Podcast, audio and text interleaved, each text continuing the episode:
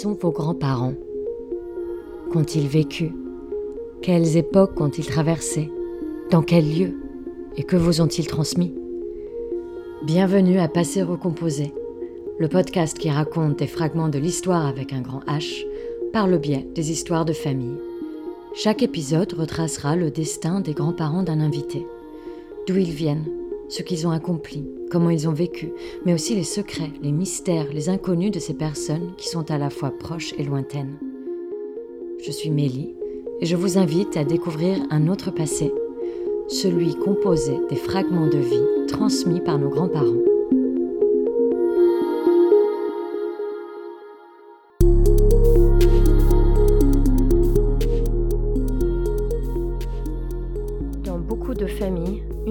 Devient dépositaire de l'histoire de tous. C'est ce qui est arrivé à Olivier. À partir de conversations avec sa grand-mère, il a découvert l'existence d'un arrière-grand-père qui va le fasciner et l'amener à écrire un essai biographique pour ses proches. Olivier nous raconte comment une démarche de pure curiosité est devenue une enquête. Il sera question d'un coffre-fort rempli de liasses de documents, de lettres et de discours, de politique locale dans les années 20, 30 et puis sous le régime de Vichy. C'est pendant l'été 2010 que j'ai un peu commencé à consigner l'histoire familiale en demandant à ma grand-mère, Georgette, née en 1917, euh, de me raconter sa vie, à la fois parce que ça m'intéressait, mais aussi parce que je me disais euh, qu'elle vieillissait. Voilà, j'avais envie de, savoir et de consigner un peu tout ça.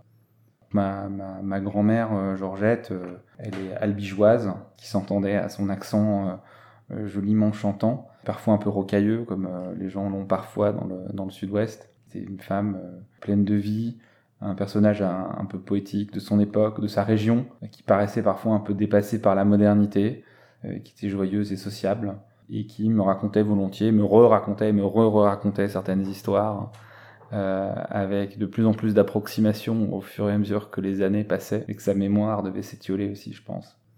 Donc elle m'a raconté son histoire et en fait régulièrement, évidemment, son histoire a entrecoupé celle de mon arrière-grand-père qui était son beau-père donc.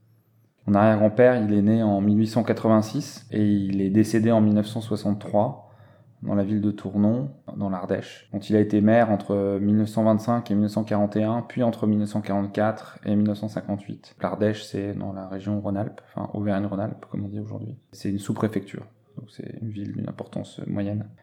Et donc, euh, le moment où mon, arrière-grand-père fait vraiment irruption dans ma vie, c'est euh, fin 2011. Une de mes tantes, Annie, donc l'aînée euh, dans, la, dans la famille, m'offre un livre qui s'appelle Il nous faut un théâtre, qui est l'histoire du ciné-théâtre de Tournon-sur-Rhône, dans lequel j'apprends que le théâtre en question a été créé grâce au combat politique de mon arrière-grand-père Camille à la fin des années 1920. À l'époque, c'était pas banal. Il s'est battu pour la création d'un des premiers cinémas parlants de France, en 1928. Et à l'époque, donc lui, il était radical socialiste, donc dans, dans le camp euh, qu'on pourrait qualifier de progressiste de centre-gauche. Et à l'époque, les conservateurs étaient assez opposés à la construction d'un ciné-théâtre, d'autant plus qu'il n'y avait pas encore vraiment de notion d'investissement public dans la culture, puisque le ministère de la Culture euh, date de l'après-guerre, hein, notamment. Et voyant que l'histoire m'intéressait, ma tante me révèle alors l'existence d'un dossier secret laissé par mon arrière-grand-père Camille dans le coffre-fort familial. Quand elle m'a appris ça, j'étais complètement abasourdi. Je lui dis mais comment, mais mais euh, mais quand est-ce qu'on peut aller l'ouvrir? Elle me dit bah quand tu veux. Quelques mois plus tard, mon père, mon cousin, Guillaume et moi, on descend chercher ces dossiers secrets dans le coffre-fort. Et donc on y trouve plusieurs centaines de documents qui ont appartenu à Camille et au reste de la famille. Et au milieu de ces documents, une liasse, on trouve une liasse mystérieuse entourée d'une ficelle qui lacère des feuilles un peu jaunies par le temps et qui porte la mention dossier secret 9 février 1936. C'est une liasse qui semble n'avoir jamais été ouverte avant ce 25 décembre 2012. En ouvrant euh, la liasse, je me dis bah, sans doute que la dernière personne qui a touché ces, documents doit être Camille avant sa mort en 1963. ça faisait quasiment 50 ans, il est mort en janvier 63, on était en décembre 2012. Donc c'était un moment un peu particulier. C'est encore assez émouvant de d'en parler et d'y penser. Et donc, euh, depuis ce moment, j'ai commencé à consulter les 150 documents originaux issus de cette recherche, qui avait, je sais pas, plus de 500 pages sans doute. Et donc, en plusieurs jours et plusieurs nuits, j'ai traversé euh, des décennies d'histoire municipale, locale et familiale, Il y avait beaucoup de discours, documents de campagne politique, beaucoup, parce qu'en fait, le secret de 1936, c'était une campagne municipale euh, qui avait dû être réorganisée, parce que le vote de l'année précédente avait été annulé pour une question de vice euh, de procédure. Et il y a des affiches incroyables, colorées, euh, plein de documents, des lettres, des prescriptions médicales.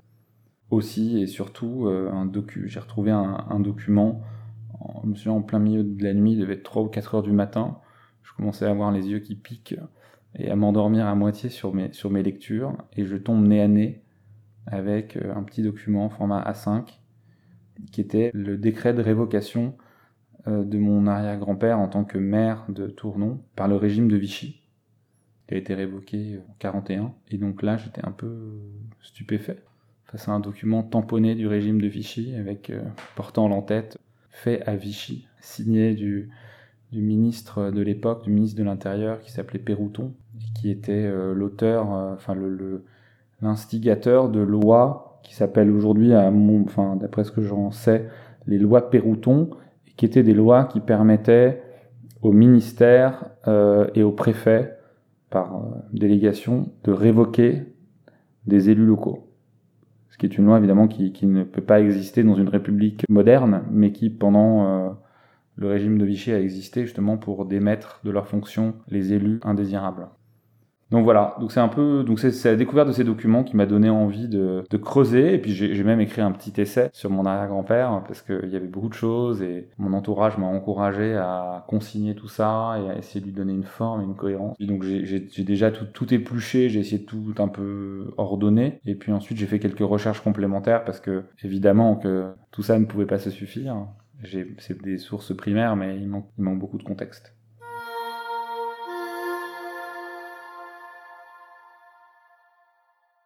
Ça m'a amené à plusieurs, je dirais, pistes d'enquête et de réflexion. La première question que je me suis posée, c'est pourquoi est-ce qu'il avait écrit euh, Dossier secret sur ces, sur ces liasses mystérieuses? Je me suis aussi posé des questions sur euh, la révocation par le régime de Vichy. Je me suis posé des questions sur euh, ces combats politiques du quotidien, parce qu'il y a juste assez de documents pour euh, se mettre un peu sur la piste de ces réflexions-là. Et puis, je me suis aussi un peu enivré de la saveur de ces discours, du langage de l'époque, des affiches euh, où les hommes politiques s'apostrophaient comme on s'apostrophe aujourd'hui à la télévision, sauf que pour les campagnes politiques de mon arrière-grand-père, avant la Seconde Guerre mondiale, il n'y avait pas de télé, il y avait à peine la radio, donc les hommes politiques s'apostrophaient par affiches électorales interposées. Voilà, donc le, premier sujet qui était euh, sa réélection, donc l'origine de, de l'inscription dossier secret, il a été élu pour la première fois en 1926, après avoir été conseiller municipal. Il a été réélu sans doute en 30, euh, en 30 ou 31. Et puis à nouveau en 1935, sauf que l'élection a été annulée à cause d'un vice de procédure dans le décompte des voix, manifestement. Donc l'élection a eu lieu à nouveau en 1936 et elle a été euh, assez âpre puisqu'il y a eu euh, notamment un, candidat dissident chez les radicaux, qui s'appelait le docteur Chenel, qui avait manifestement pas très bonne presse. Et donc on retrouve dans les affiches de campagne, dans les discours, plein d'éléments de, contexte sur cette campagne. Par exemple, le docteur Chenel était protestant et il s'était un peu allié aux conservateurs. Et donc mon grand-père et, et sa liste municipale, enfin sa liste électorale, l'apostrophe sur le fait qu'un protestant s'allie aux conservateurs, alors que bon, les protestants ont été victimes de persécutions pendant des siècles, et donc euh, traditionnellement à l'époque, ils étaient plutôt dans le camp des, progressistes et de la gauche que des conservateurs et de la droite. Il y a des affiches qui font des références à ce genre de, de phénomène. On retrouve beaucoup de discours euh, vraiment passionnés. J'ai récupéré les originaux de plusieurs affiches. Une des affiches les plus amusantes que j'ai retrouvées, c'était une petite affiche de protestation rose, écrite euh, dans une police qui fait un peu Far West. C'est une affiche en, format euh, paysage. Ça dit élection municipale du 9 février 1936. Gros titre, protestation. Le sous-signé Véran Paul, fermier à la pichonnière, proteste de la façon la plus formelle contre l'abus inconsidéré qui a été fait de son nom pour l'établissement de la liste des 23 candidats élaborée par monsieur le docteur Chenel, donc qui était l'adversaire de mon arrière-grand-père. Il déclare par avance être étranger à toute manœuvre semblable qui pourrait se produire et il engage les électeurs tournonnais avec un E majuscule et un T majuscule, à voter pour la liste entière du conseiller Arnaud, mon arrière-grand-père. Tournons le 5 février 1936, signé Paul Véran, agriculteur, fermier à la Pichonnière. On est en train de parler d'un agriculteur dont une liste a inscrit le nom sur sa liste sans qu'il soit au courant. Et donc, euh, il proteste. Évidemment que le camp d'en face en fait ses choux gras. Là, je tombe aussi sur une affiche qui a été faite par la liste concurrente de celle de mon arrière-grand-père. Et donc, le titre de l'affiche, c'est Ce cher Camille. Ce cher Camille Arnaud se vante de ses réalisations. Il a raison, mais il ne vante pas ses factures. Le scandale n'est pas dans la réalisation, mais dans leur prix. Arnaud, tout laine, tout coton. L'argent est rond, et pour rouler, il les place, et c'est pour empiler, etc., etc. Donc là, c'est assez, assez amusant parce que c'est une affiche qui fait référence euh, au métier de mon arrière-grand-père parce qu'il tenait un, magasin de vêtements et de, draps. Et donc euh, Arnaud Tout Coton, c'est clairement une référence à son activité et à l'idée selon laquelle il serait dépensier, ce qui était sans doute pas faux parce qu'il a lancé plein d'investissements en construisant un hôtel des postes, en faisant reconstruire une école de filles, en construisant un ciné-théâtre. Enfin, je, vous lis pas tout, mais, mais euh, c'est très amusant de voir le langage utilisé, les procédés, les références. On a vraiment l'impression d'être euh, dans la cour d'école quasiment. Et alors, j'ai aussi retrouvé des lettres de soutien et notamment un peu des calculs politiques, ou en tout cas de la coordination qu'il faisait avec euh, le sénateur de l'Ardèche, qui était euh, un radical socialiste comme lui, qui s'appelait Isidore Cuminal, qui était vice-président du Sénat quand même. Et donc euh, cet Isidore Cuminal lui écrivait des, lettres de soutien dans lesquelles il, lui expliquait qu'en politique il fallait, savoir faire le, le, dos rond. Et il a écrit une lettre publique euh, destinée à devenir une affiche dans laquelle il, le soutient explicitement et il explique aux électeurs que c'est une force du progrès, euh, le parti radical socialiste est derrière lui. Et ça aussi c'est assez amusant. On se rend bien compte que bah, la politique fonctionnait déjà comme elle fonctionne aujourd'hui, faite d'alliances à plusieurs niveaux et ainsi de suite. J'ai à la fois l'affiche en grand, en, vert, c'est des affiches très grandes, hein, qui doivent faire 1 mètre de haut, fois au moins 60 ou 80 cm de large, dans des couleurs éclatantes. Et donc j'ai aussi le manuscrit avec le papier en tête du Sénat, où on voit bien que les, textes sont les mêmes. Donc je, vais vous la lire parce qu'elle est, est assez sympathique. Lettre de Monsieur le sénateur Cuminal à Monsieur le maire de Tournon, Paris, le 1er février 1936. Mon cher maire, à la veille des élections municipales de Tournon, je tiens à vous exprimer les vœux que je forme pour votre réélection et celle de vos collègues. Vous avez bien voulu m'associer aux nombreuses améliorations que vous avez entreprises et réalisées dans votre ville avec le concours de l'État. Donc là, il fait une référence au soutien qu'il a pu apporter avec ses collègues sénateurs. Elles sont visibles à chaque pas, depuis la restauration en cours du château de Tournon jusqu'au maintien du lycée de jeunes filles on en trouve partout des témoignages. Je sais donc, et tout le monde peut constater le dévouement dont vous avez fait preuve. Mais vous n'avez pas seulement servi l'intérêt communal. À l'exemple des municipalités qui se sont succédées depuis plus d'un demi-siècle, vous avez aussi, contre toutes les réactions, défendu les institutions républicaines. Vos compatriotes, j'en suis sûr, vous en manifesteront à vous et à vos collègues leur sincère reconnaissance. Pour moi, qui n'oublie pas les marques de confiance que m'ont accordé à plusieurs reprises les électeurs de Tournon, votre succès républicain ne fait aucun doute et je le salue par avance avec joie. Lettre majuscule. Toutes les forces de gauche feront bloc sur les noms de votre liste. Cette déclaration, je l'aurais faite publiquement si mes occupations m'avaient permis d'aller à Tournon. Ne le pouvant, je la formule par écrit, en vous renouvelant, à vous et à vos administrés, l'assurance de mon cordial dévouement. Isidore Cuminal, sénateur de l'Ardèche. Et alors, dans, la lettre qu'il lui écrit, il fait des commentaires, donc il, lui explique plein de trucs et il utilise des expressions assez marrantes. Il lui, il, lui dit qu'il veut le soutenir. Il dit voilà, mon intervention vous laissera peut-être un peu de répit. Pendant qu'on m'attaquera, on vous injuriera moins. Et moi, je suis un vieux parapluie sur lequel il pleut depuis longtemps sans que j'en souffre.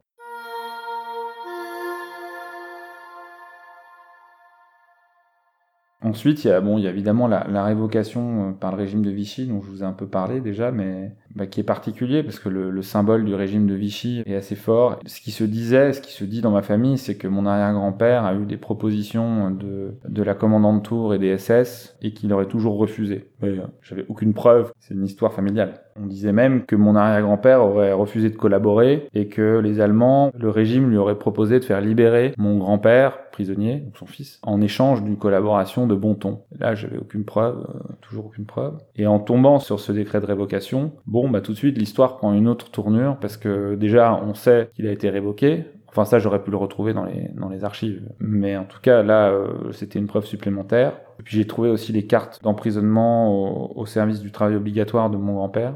Euh, donc je sais que mon grand-père a été fait prisonnier euh, en 40 ou quelque chose comme ça, et qu'il est revenu en 44, un peu avant la plupart des autres prisonniers, parce qu'il avait déjà trois enfants, donc les hommes qui avaient des enfants revenaient plus tôt que les autres. Voilà, donc ça c'était c'est autre chose d'intéressant. Ça m'a amené à, faire des recherches aussi sur euh, le fonctionnement du régime de, de, Vichy. En fait, il y avait des vraies dispositions administratives pour museler les récalcitrants au niveau euh, des élus locaux.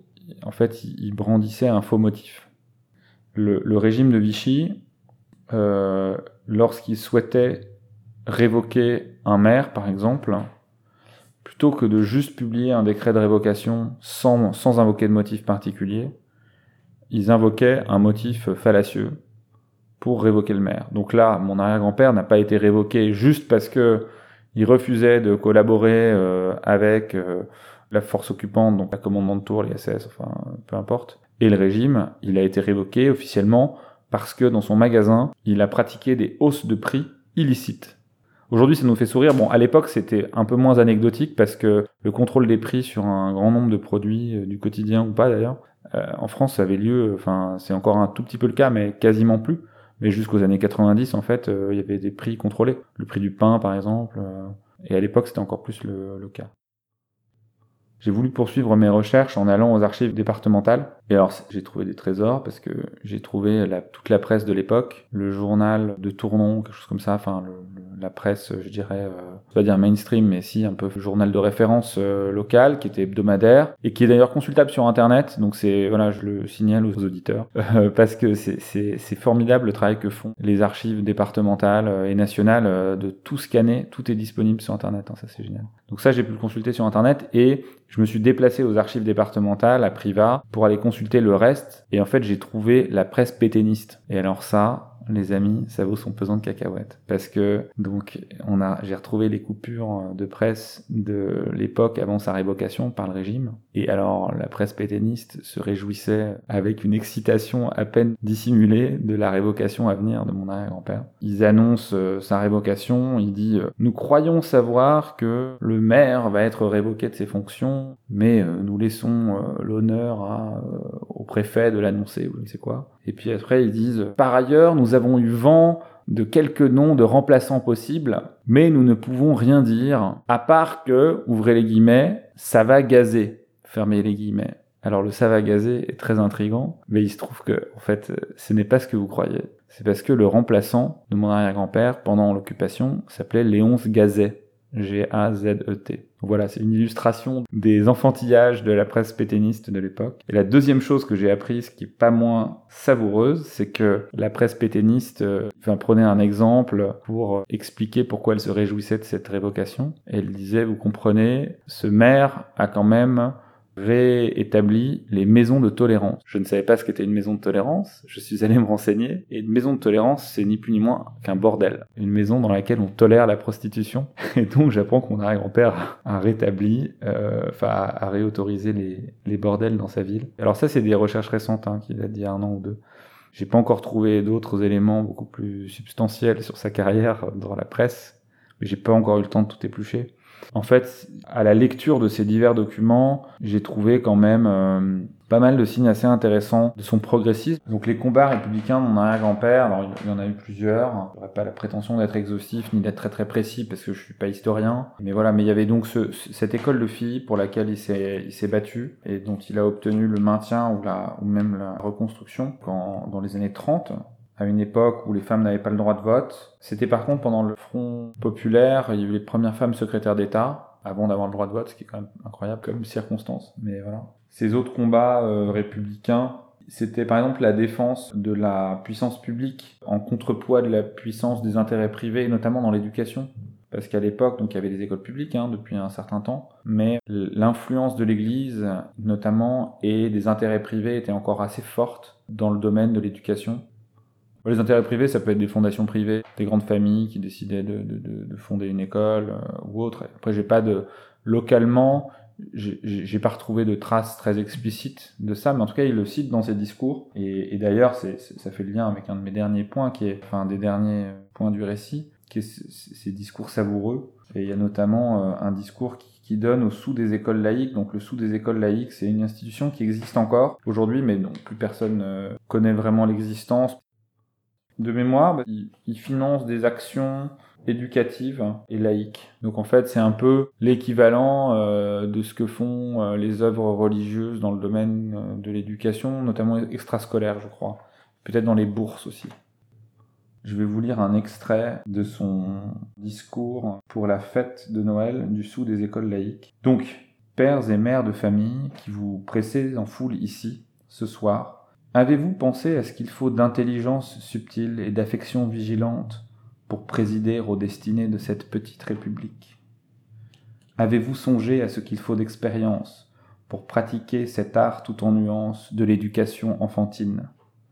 Il faut savoir et pourtant feindre d'ignorer pour ne pas tarir les sources merveilleuses de la curiosité. Il faut faire régner l'ordre et pourtant ne pas transformer en mécanique froide ces âmes naissantes et pleines de rêves et d'élan. Il faut être partout présent et partout invisible pour ne pas étouffer cette spontanéité naturelle dont la vie n'aura que trop tôt raison. Il faut ces mille et mille choses que les plus graves philosophes n'ont pas trouvées et que le cœur d'une mère trouve si aisément. Ces qualités, mesdames, nous savons que vous les possédez, c'est pourquoi j'ai le, le, devoir de vous apporter l'hommage en reconnaissance de la population tournonnaise. Donc ça, c'était un extrait du, du discours mais c'est un discours que je trouve assez émouvant parce que je trouve qu'il met des mots sur, euh, sur ce qu'est l'éducation qui font un peu écho aux pédagogies euh, style Montessori. Et je trouve ça très poétique en fait, et très beau. Et euh, bon après, donc c'est intéressant parce qu'il il explique aussi que lui, il est tout récemment devenu grand-père et en fait, il a écrit ce discours quelques semaines après la naissance de ma tante Annick, celle par laquelle cette histoire a commencé pour moi. Euh, c'est amusant comme tout ça reboucle. Voilà, pour vous donner un exemple, bon, il y a plein d'autres discours hein, assez charmants. Je retrouve d'autres trucs. Une lettre. C'était aussi un, homme qui avait manifestement pas mal de pragmatisme et d'ouverture d'esprit parce que on a retrouvé une lettre assez savoureuse d'une sœur d'une institution catholique qui remercie mon arrière-grand-père parce que la mairie a prêté de la paille. Je, vais te lire la lettre. Permettez-moi, monsieur le maire, de vous remercier pour avoir bien voulu donner suite à ma requête. Les souris s'étaient logées dans certaines paillasses. J'avais peur d'avoir du dégât aux couvertures et aux sacs de couchage. Je vous remercie, monsieur le maire, de la paille que vous nous avez laissée. Nous prierons pour vous, pour votre famille, pour le cher prisonnier. Ça, je pense qu'il s'agit de mon grand-père, qui a été fait euh, prisonnier le 15 juin 1940 afin qu'il soit bien vite rendu à son foyer. J'ai ressenti une peine sincère de la fermeture momentanée de votre magasin. Donc là, ça doit être, euh, c'est un lien euh, très probable à l'ordre de la préfecture qui était investie des pouvoirs étendus de nous fermer le magasin par le régime de Vichy. Donc j'ai ressenti une peine sincère de la fermeture momentanée de votre magasin. Vous, si bon pour tous. Quel temps nous vivons. On ne voit autour de soi que jalousie et méchanceté. Hier, les ouvriers ont débarrassé lits, couvertures, sacs de couchage et paillasses. J'ai gardé une pièce de 18 lits avec deux couvertures, deux sacs de couchage. Pour chaque lit, je l'ai fait inscrire à Mazo. Je l'ai prié de vous le dire. Je ne sais pas qui était Mazo. Veuillez agréer, monsieur le maire, avec ma reconnaissance, mon profond respect et l'assurance de tout mon dévouement. M. Gonnet supérieur. C'était une des sœurs supérieures. Et alors là, on ne le voit pas, mais la calligraphie de la lettre est remarquable, l'écriture est splendide. Euh, c'est une calligraphie euh, en italique, euh, très régulière, très belle.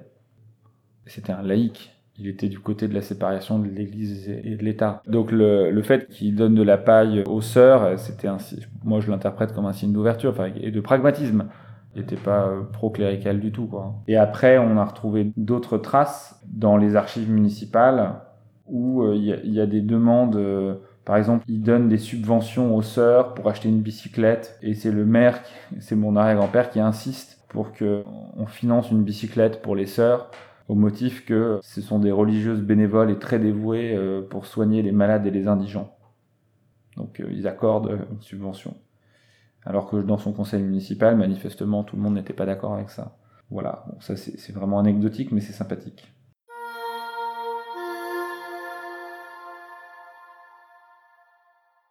Sur les conseils d'amis historiens, j'ai essayé de mettre en parallèle l'histoire euh, de mon arrière-grand-père, de l'histoire euh, du pays, enfin de l'histoire euh, nationale. Et puis après, j'ai essayé de faire le parallèle entre mon âge et le sien.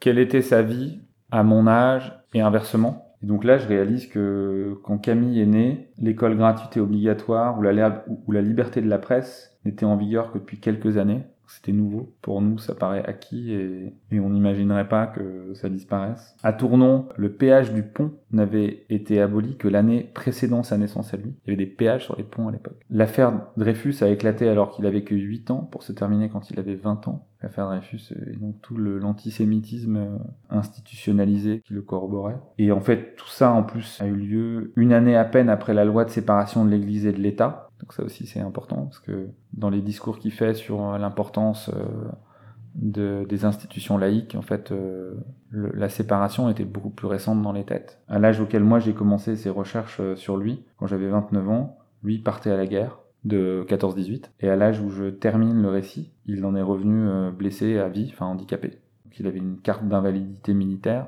et ce qui me fait réaliser euh, d'ailleurs que les trois générations d'hommes qui m'ont précédé ont chacune participé euh, à une guerre. Mon arrière-grand-père Camille à la Première Guerre mondiale, Fernand, mon grand-père, à la Seconde Guerre mondiale, et mon oncle qui s'appelle aussi qui s'appelait aussi Fernand à la guerre d'Algérie. Et peut-être même que mon arrière-arrière-grand-père qui s'appelait aussi Camille, euh, qui était qui est né en 1852, a peut-être participé à la guerre avec la Prusse en, 1800, en 1870. Ça collerait assez bien hein, parce qu'il avait 18 ans et quand tu avais 18 ans à l'époque, je pense que on devait dire que tu étais un bon, un bon candidat. Et du coup, euh, avec un peu d'imagination, je peux me dire que je suis euh, la première génération d'hommes depuis un siècle et demi qui n'a pas ou pas encore participé à une guerre. Donc voilà, euh, je trouve que c'est pas banal. Enfin, c'est pas, en fait, si c'est banal parce que je suis pas le seul dans cette génération, mais mais c'est frappant. Donc voilà, puis ensuite un an après euh, la fin de la guerre, il entrait au conseil municipal, il en est devenu, il est devenu adjoint au maire, puis maire fin 1925. C'est là qu'il a, donc il s'est lancé dans toutes ces, ces grandes euh, entreprises. Il a aussi électrifié les hameaux alentours, autour de, de la ville, qui a été apparemment un, chemin de croix. Et puis voilà. Donc voilà, c'est vrai que quand on est un, un jeune, je dirais un jeune social-démocrate du 21e siècle, c'est une histoire qui fait un écho assez fort, parce que l'idéologie du progrès, c'est quand même, euh, c'est un peu le mythe de la République et, de la gauche, enfin, ou d'une partie de la gauche au moins. Donc en lisant ça, en fait, on a un peu l'impression que c'est l'âge d'or du progrès républicain, euh, et, qu'on est loin de la, de la, désillusion démocratique dans laquelle on est un peu plongé aujourd'hui, euh, intimidé par la dette publique, le terrorisme, le chômage de masse, les conservatismes, tous ces trucs-là. à l'époque, le, déclinisme, euh, enfin, le déclinisme était déjà, euh, était déjà en fait brandi par les conservateurs, qui s'offusquaient euh, de l'art dégénéré, de, du fait que le centre gauche engageait des grandes dépenses publiques, et ainsi de suite. Alors, on n'a pas de photo de lui jeune, il est vieux sur les photos. Enfin, il a 50, 60, 70 ans, je pense. Je l'imagine. Euh, on me le raconte un peu père tranquille. Ce qui me convainc à peu près parce que mon grand-père, Fernand, donc le fils de Camille, avait un côté un peu comme ça. Je pense qu'il était euh, très patriarche et dans ses discours ça se sent un peu son très beau discours sous des écoles laïques, il est empreint du paternalisme, donc je l'imagine assez paternaliste. J'ai du mal à l'imaginer en fait. Ça me vient pas en fait, j'ai pas le je pense que j'ai j'ai pas la prétention d'être historien, mais de ce point de vue-là, je je raisonne comme l'historien. C'est-à-dire que je cherche les faits et ce qui ne relève pas des faits, ça me enfin c'est pas que ça m'intéresse pas mais les spéculations m'intéressent pas tant que ça quoi oui, a, la, fin, il y a tout ce que j'ai raconté, la fierté de se dire que on, descend d'un progressiste, combattant progressiste de la Troisième République, ça oui, c'est une fierté, et c'est irrationnel. Mais pour ce qui est de me figurer qui il était, il y a quasiment que les faits qui m'intéressent. Déjà, il y a beaucoup de faits, hein, euh, parce qu'il y a beaucoup de documents, mais le reste m'intéresse un peu moins, ouais. ce qui m'a intrigué au moment de conclure, en tout cas mes, mes recherches et mon essai, c'est qu'en fait mes motivations ont un peu évolué au fil des recherches et de l'écriture. Et finalement, euh, elles sont pas vraiment euh, factuelles. Enfin voilà, une motivation, c'est pas factuel. Et, et, la mienne, elle a puisé un peu dans l'excitation d'une chasse au trésor, dans l'émotion de retrouver mes origines en quelque sorte, enfin retrouver entre guillemets, la fierté de pouvoir rattacher euh, ma famille à l'histoire avec un grand H, enfin ou avec un petit H d'ailleurs, mais en tout cas à l'histoire. Et puis peut-être aussi euh, dans la recherche d'un héros presque oublié dans une sorte d'âge d'or de la République, parce que la, Troisième République a, plus d'un égard. Euh, je pense que dans notre génération, euh, quand on s'intéresse à l'histoire, on considère presque que c'est une forme d'âge d'or.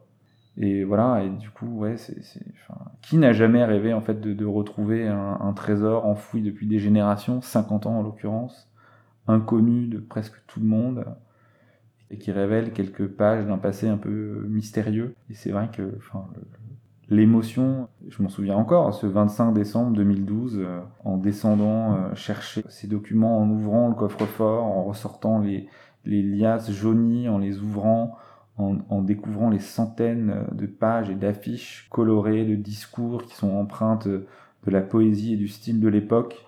Et puis évidemment, le, sentiment euh, au milieu d'une nuit de décembre, à l'heure où euh, même l'adrénaline suffit plus à, vous maintenir éveillé. Quand je tombe sur la, sur la page, euh, sur, cette, sur cette petite page à 5 que j'avais du mal à lire, révocation, Camille Arnaud, ministre secrétaire d'État à l'intérieur, Pérouton, fait à Vichy, le 9 janvier 1941, là je me, suis senti un peu emporté dans le tourbillon de l'histoire, hein, dans les pages euh, noires de l'histoire de, de, France, euh, en me disant que sans doute que personne, peut-être, n'avait touché euh, cette feuille depuis la mort de mon arrière-grand-père 50 ans auparavant. Je me suis dit, voilà, il a, lui, il a archivé ce qu'il considérait peut-être comme étant des documents importants, et du coup, enfin, il nous a laissé un, un petit trésor, quoi. Est-ce que lui s'est dit je vais envoyer une bouteille à la mer et, et je sais pas ce qu'il en adviendra. Mais en tout cas, c'est un peu ce qui s'est passé. Et une fois en fait que les documents euh, ont été recensés et consultés, en fait la, la, chasse au trésor reprend parce que je me dis qu'il faut que j'arrive à parler à toutes les personnes euh, un peu âgées qui sont susceptibles de l'avoir connu. Donc du coup je me mets, je me mets en, en chasse. Je vais rencontrer une employée du magasin Arnaud je prends rendez-vous avec une historienne locale, Madame Thiebaud, qui a écrit plein de choses sur les maires de, la ville. Elle a écrit un ouvrage qui recense euh, tous les maires de l'histoire de la ville depuis que le, le rôle de maire existe. Entre-temps, j'apprends le décès de Madame Grangier, et je suis en train de me dire que l'histoire est en train de se refermer sur mes recherches. Je rencontre comme prévu Madame Thiebaud, l'historienne, qui m'oriente vers l'ancien maire, Monsieur Touras, qui était maire euh, que je rencontre chez lequel je rencontre une certaine Madame Montgolfier, qui est la, femme du petit-fils d'un des maires par intérim pendant la, libération, et donc il y a des, histoires assez intéressantes à raconter. Et puis en fait, à un moment où je, en fait, le tournis s'inverse et je me rends compte que je pourrais pas mener une étude exhaustive et que je pourrais pas rencontrer toutes les personnes qui auraient pu alimenter mes recherches et qu'au contraire, en fait, il faut que je, referme l'aventure et que je, je me dise, euh, ok, va falloir mettre un, point final au récit pour que il puisse euh, avoir sa propre, enfin je dirais pas cohérence, mais enfin en tout cas que je le referme et que j'imprime et que j'offre. Et donc voilà, donc là bon là je commence à me relire, je me dis tiens il manque une mise en contexte, donc je, je commence à la rédiger. De fil en aiguille, euh, j'arrive à, à, mettre un point final, à me dire allez stop, à aller chercher un imprimeur pas trop cher sur internet et à imprimer pour l'offrir euh, à Noël 2015 euh, à ma famille. Mais, mais dans, ouais, dans ma famille, il y a eu un tout petit peu d'appréhension au moment où je j'essayais de déterrer tout ça. Et puis en plus, il y a eu quelques, dans ma famille, tout, tout le monde n'était pas, euh, ne pensait pas comme mon arrière-grand-père. Donc, enfin, je dirais que la plupart des gens se rangeaient à son avis parce que je pense que c'était le patriarche de la famille. Et, voilà, mais il y a eu, il y avait quelques voix dissonantes dans la famille, pas forcément très proches, mais voilà, Donc ça a été bien reçu, et d'ailleurs il faut absolument que j'en réimprime quelques essais parce qu'on m'en de, demande, en fait j'en ai pas imprimé assez. J'ai plein d'amis qui m'en demandent, Il y a des amis d'amis qui m'en demandent aussi. Donc euh, voilà, enfin, je pense pas que ce soit un, document d'une ou un essai d'une qualité remarquable, hein, mais c'est, c'est, par contre, c'est moi qui l'ai fait euh, vraiment, quoi. c'est vraiment mon petit travail artisanal.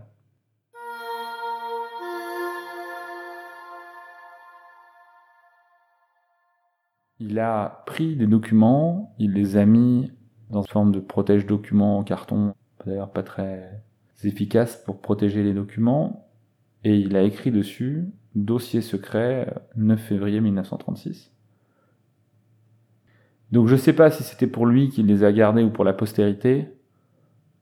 Moi, je, je peux pas m'empêcher. Enfin, après, c'est sociologique. Enfin, c'est vu de mon siège, moi qui ai déterré ça, je peux pas m'empêcher, 50 ans après sa mort, d'imaginer que lui, euh, il s'est dit, euh, ben, je le mets au coffre et puis euh, elle vienne que pourra. Mais en fait, j'en sais rien. C'est mon c'est l'imagination qui travaille aussi. C'est un, un peu quelque chose que j'ai envie de croire. Je l'ai pas connu. Enfin, je l'ai pas connu. On n'a pas d'archives euh, ni radiophoniques, ni euh, on n'a a rien. Enfin, tu vois, on sait pas. Je me sens honoré d'avoir eu accès à ça chanceux, c'est clair.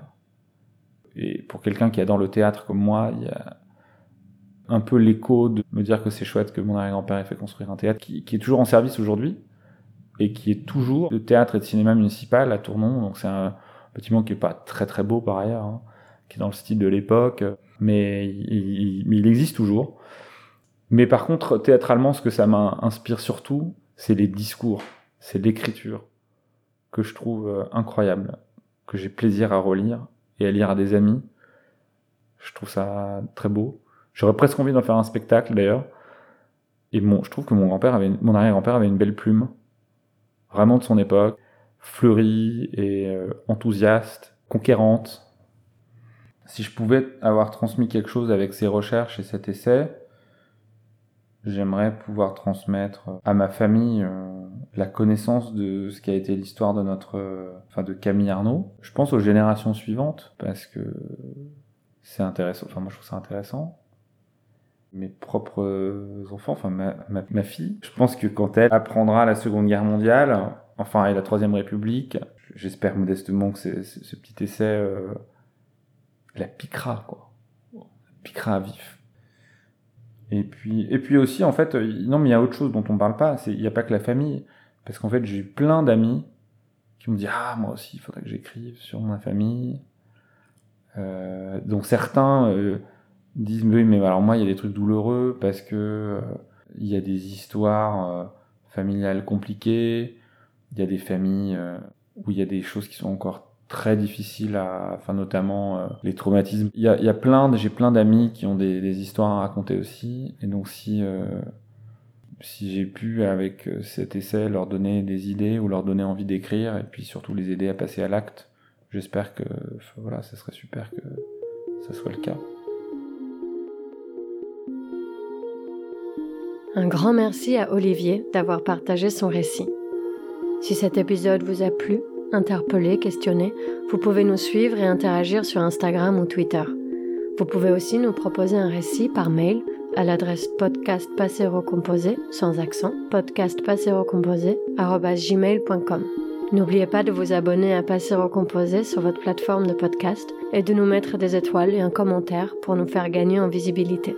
Et si vous souhaitez devenir mécène de ces podcasts, retrouvez la page de Passero Composé sur le site Arezzo, 1 R et 2 Z. Vous pourrez notamment recevoir une newsletter mensuelle avec des compléments sur les sujets abordés dans le podcast. Merci de votre écoute et à bientôt.